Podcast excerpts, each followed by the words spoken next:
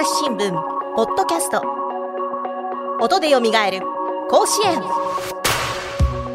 朝日新聞の大野由依です。前回に引き続き東海大相模の OB で2015年夏に甲子園制覇を果たした当時の三塁手河内清太郎さんと回線をつなぎスポーツ部の井上翔太記者とお話ししていきます。いやそのここの2015年の決勝は、はい。そのまあ、育英相手にその6回同点に追いつかれて、7回からもう、はい育英育英ってすごいコールが、ああ、やばかったですもね。のすごかったですよね。あれタオルとかもぐるぐる回ってたっけ、うんあ、回ってましたね。あれ、すごい覚えてるんですよ、本当に。うんうんうん飲まれませんでした？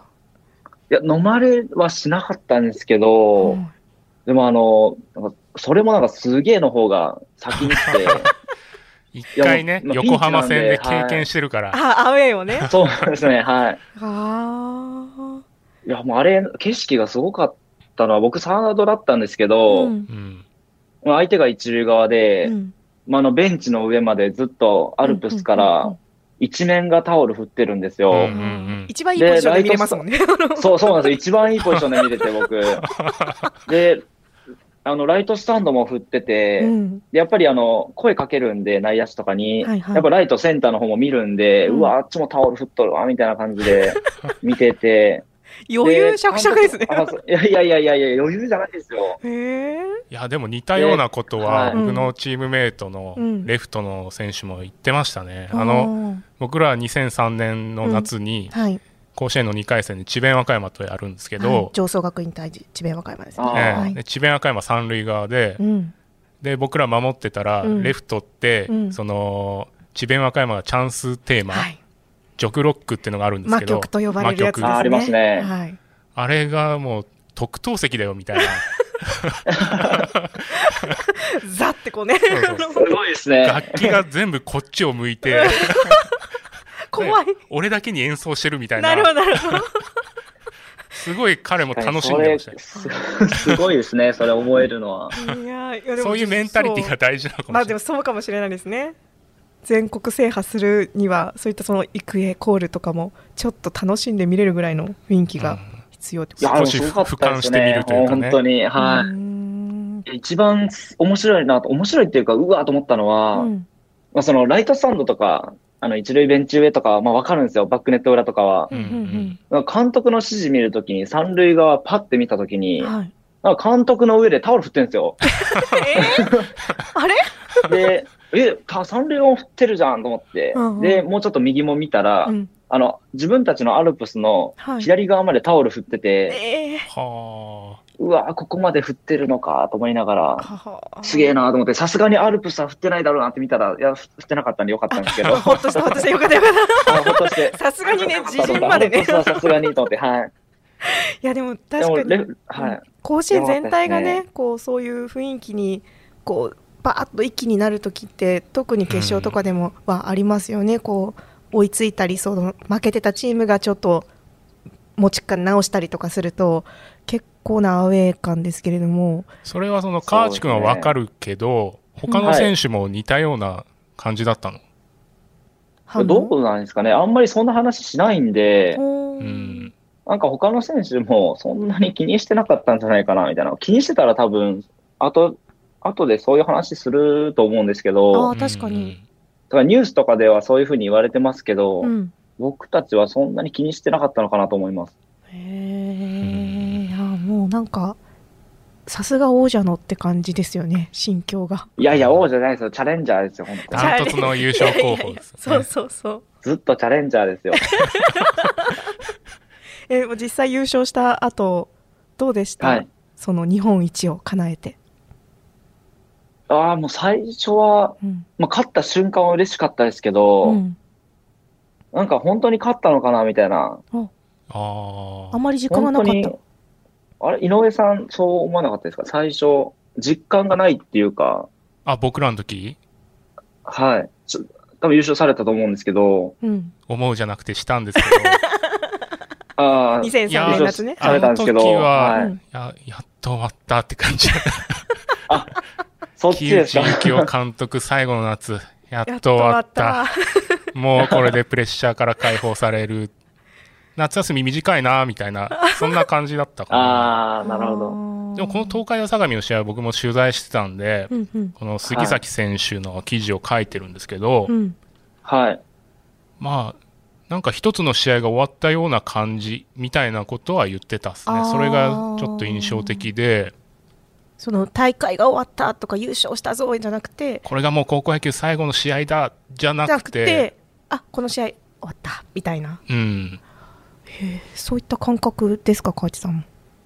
あそうですね。僕も多分、成木が思っ、あ、杉崎が思ってた通りに、うんなんか本当にこれでな、自分たちの高校野球終わりなのかな、みたいな。まだ続くんじゃないかなっていう。まあ負けてないからっていうのもあるかもしれないんですけど、うんうんううんんまあまだ明日も試合があるんじゃないか、みたいな練習があるんじゃないかっていうふうにうん感じてましたね。うんまあでも国体も連覇してますし、はい。そのどどどこどこでそのなんていうか優勝したとかこれで最後だとか実感したんでしょうか？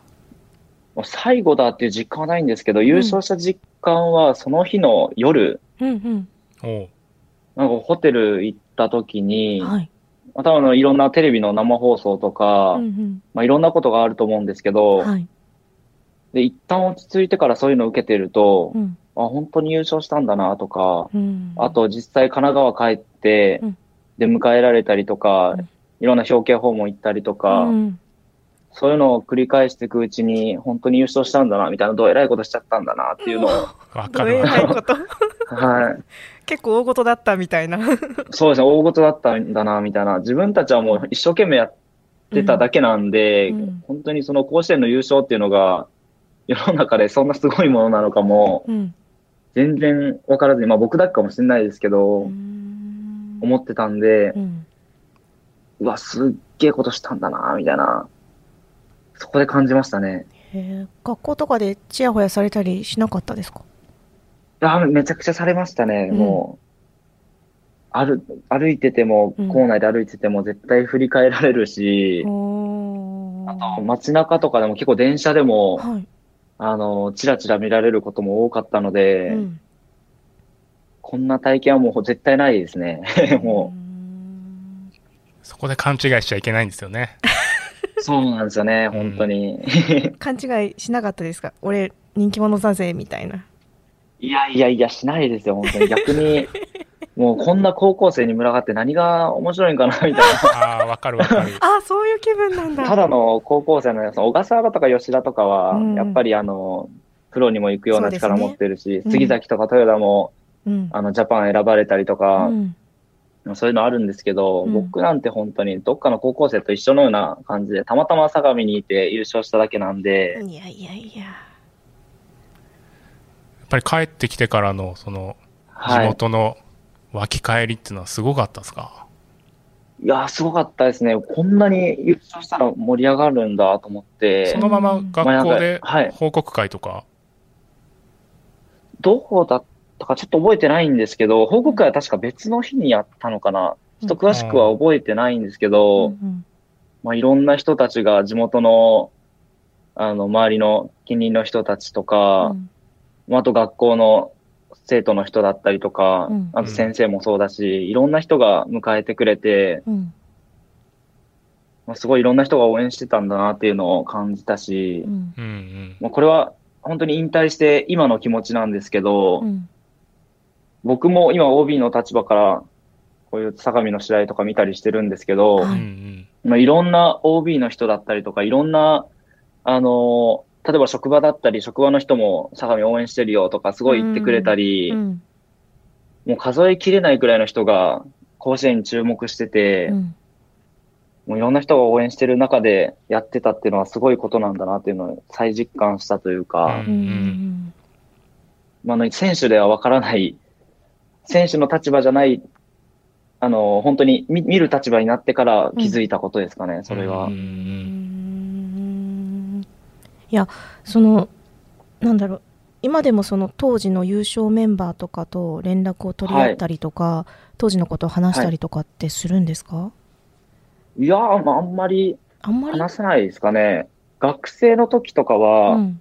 あの年末とかにうん。会ったりしてたりしたんですけど、うん。連絡取ったり、はいはい。やっぱりコロナの影響もあって、うん。あとまあ社会人にみんななったっていうのもあって。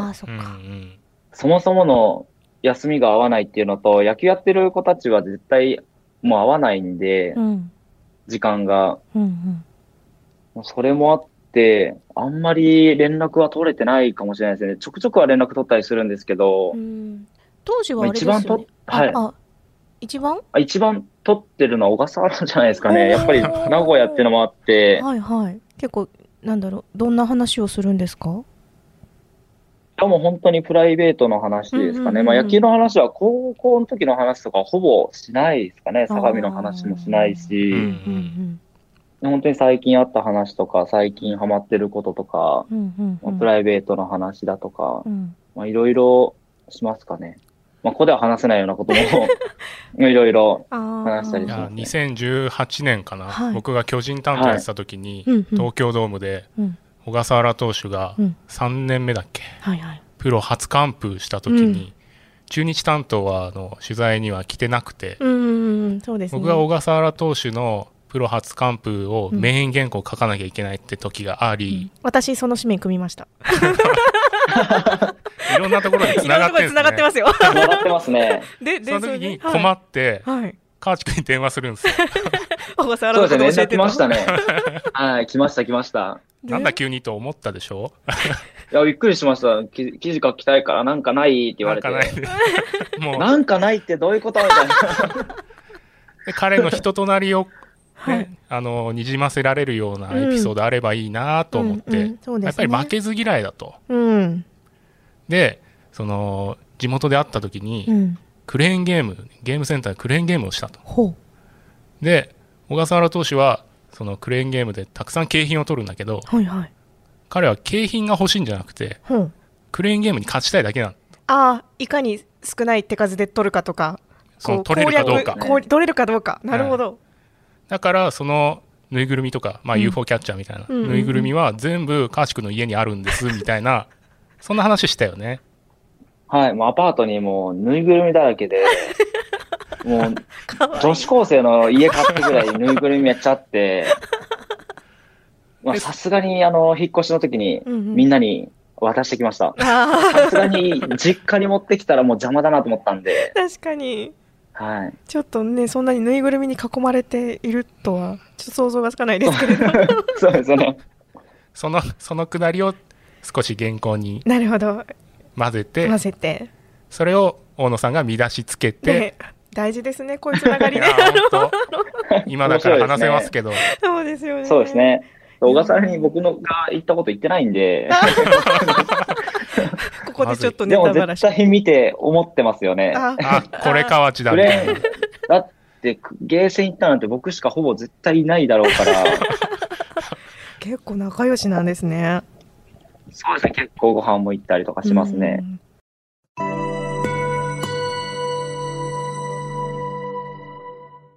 朝日新聞ポッドキャストニュースの現場から世界有数の海外取材網国内外各地に根を張る記者たちが毎日あなたを現場に連れ出します音声で予期せぬ話題との出会いを朝日新聞ポッドキャストニュースの現場からあれですよね、高校当時は寮生活ですよね。そうですね、量ですね。うんうんうんうん。やっぱり寮生活って、やっぱりそういうふうにこう人間関係こう濃くなる感じですか？それともまあ特定の人だけとかになるんですか？はい。いや、特定の人だけっていうのはうん。あんまりなくて、うんやっぱり最初から寮入ってた組ははい。県外生だけなんですけど、うんうん。うん。まあ、特別な思いもやっぱりあるし、うん。で、途中から県内生で入ってくる子たちも、やっぱり仲良くもなるし、うんそうか、まあ寮生活は名古屋からはい行ってるんですもんね。あ、そうですね、はい。最初は県外生だけなんですけど、はいはい。そこからだんだん上手い子たちが寮入ってきて、あ全員が寮入れるわけじゃないので、相模は。ううんん、あそれは、なんだろう、ポジションが上がってきたりとか、そういう条件そうですね。あ、そうですね、試合に、まあ、期待されてるっていうのが一番うんわかりやすいかなと思うんですけど、期待されてる人は寮入って、そこで練習たくさんして、うん。で、結果出したらそのまま試合出れたりとか、はあ。まあなので寮入っても、本当に練習全然しなかったりだとか、うん。結果出なかったら、うん。もう 2, 週2週間、3週間でもすぐ寮出されちゃったりとか、追い出されるんだ。はい。なんか親が来て、はい。本当に1年、え、1年生で僕が後輩が入ってきた時に、うん。僕が2年生で1年生入ってきた時に、うんはい。なんか1年生で確か誰かが、あの、寮入ってきて、うん1日親が準備して、うんうんで、その3週間後ぐらいに、うん。なんかもう寮出されるって話になって、マジで？と思って、で親がもう一回来て荷物全部出して、大変。いや、本当に厳しいなっていうふうに思いましたね。そういう世界で生きてたんだなっていうのをふと思いましたね、その時。え井上さんも寮生活だったですけど、そんなことありました？いや、希望者はみんな入ってたんで、仲良くみんなで寮生活をしながら厳しい練習に耐えてみたいな。そうっすね。ん。まあ僕らの時は、なんか先輩がちょっと後輩を、うん。こう、えー例えばね、うん。部活が少し、こう、中間テストとかで、はいはいはい。あの、ちょっと休みになり休みますよね。になってるはい。テスト時とかっ期間ね。て、まあはい。勉強しろって話になるんですけど、なりますね。はい。まあ、ろくに勉強しないじゃないですか。そうですね。はい勉強してないですね。はい。で夜中の3時とかに、うんうんうん。あのー海に行くような格好して、とか、ユニフォームを着てはとか、あはあはあはで、僕ら3年の時はそれを、その格好のまま1年生の部屋とかに行って、うんユニフォーム着てたとしたらあ。、うん。起きろ、朝練だみたいな、何その冗談。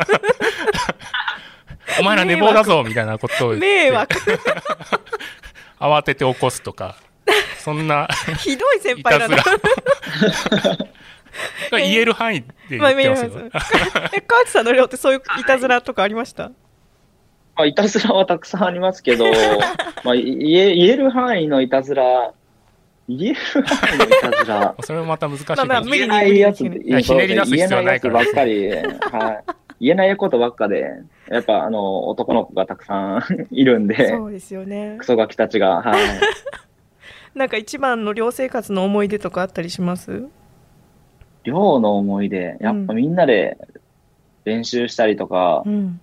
あと、ご飯食べたりとか。う、ん。僕はきつかったですけど、ご飯食べるのは。楽しんではないですけど。きつ、いっていうのは食トレみたいな。あ、たくさん食べないといけない。あ、そうですね、ご飯たくさん、朝3杯、夜4杯がノルマだったんで、はあそれを、まあ、監視してくる、監視してるコーチとかがいるんで、うんうん。なくなったら店に行って、で、ご飯入れて、はい。で、毎日正しいっていう字をどんどんあーはい、小の字書いていくんですけ書ど、はい、はい。はあ、正しい正しいはいはいどんどん書いていって、で、それがどんどん溜まっていくと、うわ、こんだけ食ったんだなとか思って、まあ、いろいろですね。制服がなくなるとかなかった？ワイシャツなくなるみたいな。制服、制服はなくならなかったですけど、うんやっぱあの、アンダーシャツとか、あとぐ、あの、ソックスはもうしょっちゅう、なくなってましたね。い。井上さん、なくなるってどういうことですかいや、洗濯機何台もあるはずなんですけど、はいはなんかなくなるんですよ。い。紛れ込むってことですか？そうなん。い。や、本当になくな名前るんですよ。書いてもなくなるんですよ。へえ。それどこに？どこに行ってるんですかね、本当に。どこにどこに行ってるや僕の場合はワイシャツ、制服のワイシャツが、はもう寮入って数ヶ月、数週間でうんもうなくなって、えまずいってなって、制服のワイシャツってあれちゃんとなんかその入学前とかに一揃い買うやつですよね。測って、割結構高い。高い。そうですね。しっかりした値段が。がするやつですよね、そう、そういう状況になっちゃったんで、はいはい。そしたら父親が、うん。あの、デパートで2着2000円ぐらいのはいはい。安いワイシャツを買って、似たような。それをうちのおばがはい、胸ポケットのところに、うん、あの、赤の刺繍糸で、はいはい。あの、上層の J って文字をし刺な繍るほど。マ、ークが入ってるタイプの制服なんだ。へ手作りなんですね、制服までも。えへええで、服装チェックで引っかかるみたいな。これどうしたみたいな。考えたな、お前、みたいなことを言われて。また高いの買ってもなくなるかもしれないですしね、うん。そう、アンダーシャツとかもうんうん。ソックスとかもしょっちゅうなくなってましたね。ああ、え、それ、なんか、もうあるあるですね。時を経て出てきたりとかしないんですか？いや、いまだにあの、僕が寝巻きで使ってるアンダーシャツっていうのがはい。あって、はいはい。それこの前、あの、タグ見たら、はい。上田って書いてありましたよ誰？僕のチームメイトなんですけど、誰のを持って帰って長年着てるんです長い今度会った時返そうかなって。か もういらない。もういらない。絶対いらないですよ。えー、なんかやっぱり靴下とかアンダーシャツとかなくなって相当困りませんでした川内さん？まあ、困りますけど、うんまあもう、日常茶飯事のことなんで、うん。もういいかな、みたいな。探すのもめんどくさいし、もう絶対探しても見つからないんで、うんもう仕方ないな、で終わります。ね買い洗剤が良くなくなります。あせはいあ、洗剤ね。洗剤洗剤も、洗剤もなくなりますね。勝手に使われてんだよねそれで勝手に使われてるんですよ、先輩とかに。にで洗剤がなくなってて、うんうんこの前買ったばっかのになんでないのみたいな。わかるわ。共同僕ら1生活ある週間に、はい、1回しか外出れないんで、あそうなんだその時に買いだめしないといけないんですけど、はいはい、うんその買い忘れたりして、うんで、あの、週の真ん中とかになくなったりすると、もう本当に、やばいやばいってなりますよね。もう同期に借りて、同級生に借りてやるしかないね。へー。あと、ちょっと量あるあるはいはい。で、ちょっと井上さんちょっと聞きたいんですけど、うん。やっぱ洗剤、柔軟剤って、こだわる、こだわったりしないですか？いや、俺はそんなこだわらなかったかな。えしなかったですか？川内さんこだわりがあったんですか？こだわりは、こだわりというよりかはいろんな種類試して、うんうんこれがいい、これがいいとか言ってみんなで話してやった記憶はありますね。なるほど。全部洗濯とかも自分でやんないといけないし、はいはいえこの香りが好きとかですか？それとはいもこれは汗の匂いが取れるとかそっち系ですか？あ、そうです、そうです、そうです。なんかそういう感じへで。ー家庭的？あの話題がそうですね。結構家庭的でしたね、僕ら。えー生活力はだから、すごい身につく。確かにああのそうですね。生活力は身につきますね。うん甲子園に行ってもねこうホテル生活とかでこう共同生活をしていくわけですし今回もそのコロナ対策とかも、まあ、寮生活でこう徹底してたことが、まあ、功を奏したのが一人も感染者を出さなかったっていうこともあったんでうんやっぱりそう生活力大事ですね。そうですね。大事ですね、生活力。あともう、物をシェアし合うとかね。ね そう広い心でそ はい。う。もう2リットルのペットボトルの飲み物とかをこう持ってきて、共用の冷蔵庫に入れようもんななら、たとのえ名前、ね名前を書いていたとしても、あっという間にあっという間に、気づいたらないみうたいな。ん、誰だ犯人と思って、うんまあ、これは実行には移してないですけど、はいはい。もう下剤を買って、こう、粉末状にして入れといたら、はい腹壊した人がうん犯人だなとか、ちょっと妄想してね。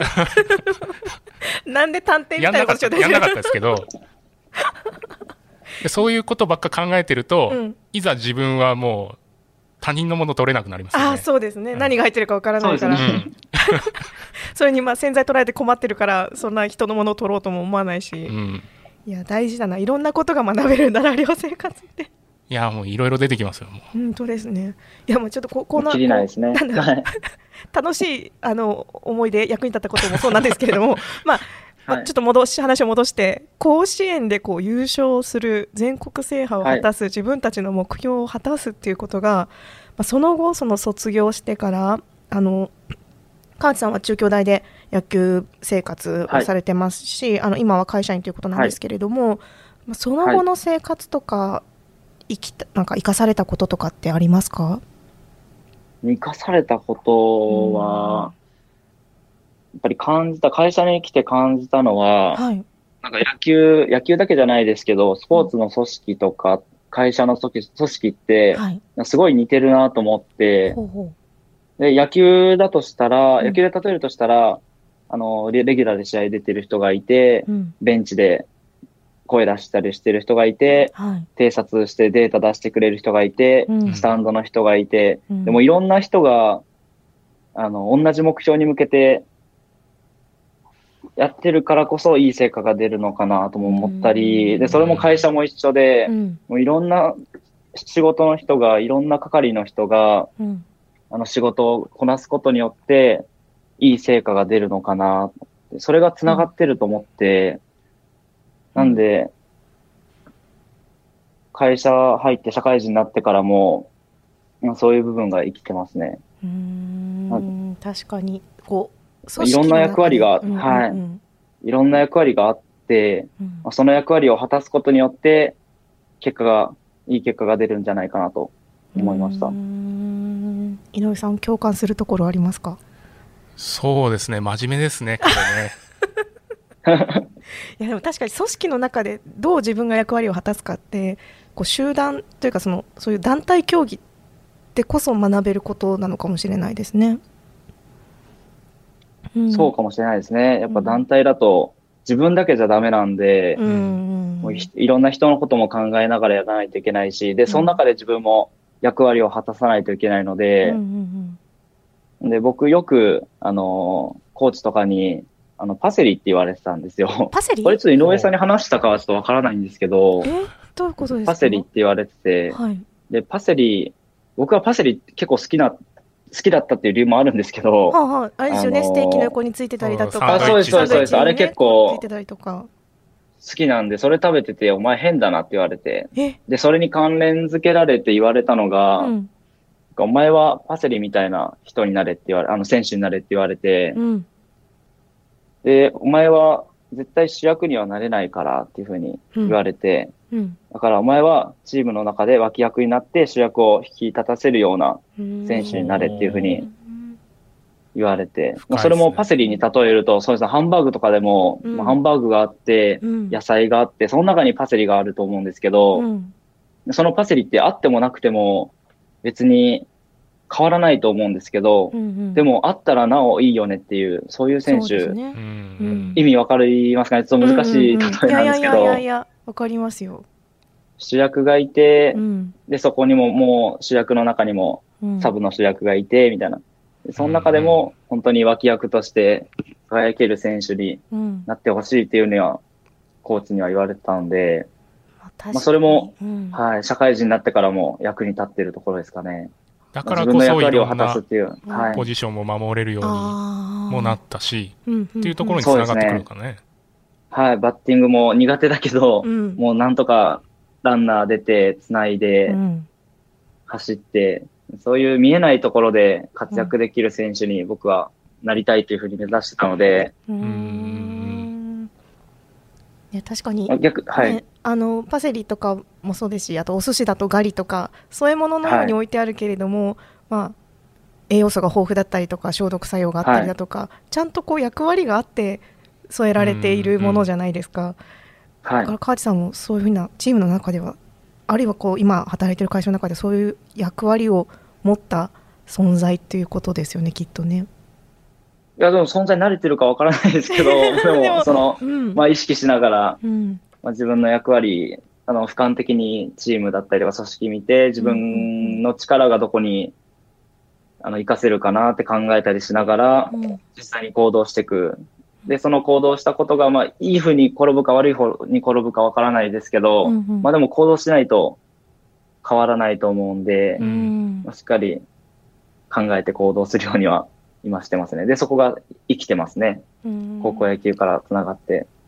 もうメインディッシュにはなろうとは思わないの？いや、メインディッシュ、まあ野球ではなれなかったですけど、うんまあでも仕事でもそんなに表立って引っ張っていくっていうタイプじゃないので、おうまあいろんな、あの、いろんな人をつないで、うん。潤滑油じゃないですけど、うん。まあそのような人にはなっていきたいですね。社会人になっていきたいです。うーん。いやあのーこのポッドキャスト聞いてくださってるか分かりませんけれどもその今のね高校球児たちもあのもう、はい。春の大会とか始まってますけれどもまあきっと、はい。い、ろんなこうメッセージが伝わったんじゃないかなと私聞いていて思いました。一人の社会人としてもあのすごくためになるメッセージでした、身につまされます。いやいやいやいやいや、いやいやいやいや、私も私もパセリになろうと思ったい いや今日はあのいろいろとあの楽しいお話ありがとうございました。いや、こちらこそありがとうございましたありが。とうございました。この番組へのご意見、ご感想をツイッターで募集しています。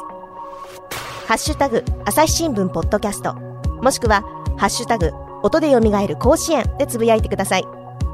それではまた次回お会いしましょう。